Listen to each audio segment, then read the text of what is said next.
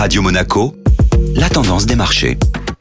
La tendance des marchés avec Société Générale Private Banking. Bonjour Aurélie Lombardo. Bonjour Benjamin. Après plusieurs jours consécutifs de baisse, le marché européen a repris des couleurs hier. En effet, les bourses européennes ont clôturé la séance de mardi dans le vert. L'Eurostock 50 a affiché une progression de plus 1,12%. Les investisseurs ont notamment été attentifs à l'annonce du Fonds monétaire international à la mi-séance. Sous l'effet des plans de soutien et des campagnes de vaccination, le FMI a revu à la hausse ses prévisions. Il s'attend désormais à une croissance mondiale de 5,5% pour l'année 2021. L'institution internationale semble néanmoins plus prudente sur la zone euro. La hausse des infections et de potentiels nouveaux confinements ont effectivement incité le FMI à abaisser ses anticipations de croissance pour la zone euro. Il anticipe désormais une croissance de 4,2% pour cette année contre 5,2% annoncé en octobre dernier. Le FMI précise que l'économie mondiale reste confrontée à une incertitude exceptionnelle et sera attentif à l'évolution de nouveaux variants du virus dans les semaines à venir. Merci Aurélie Lombardo. Société Générale Private Banking Monaco vous a présenté la tendance des marchés.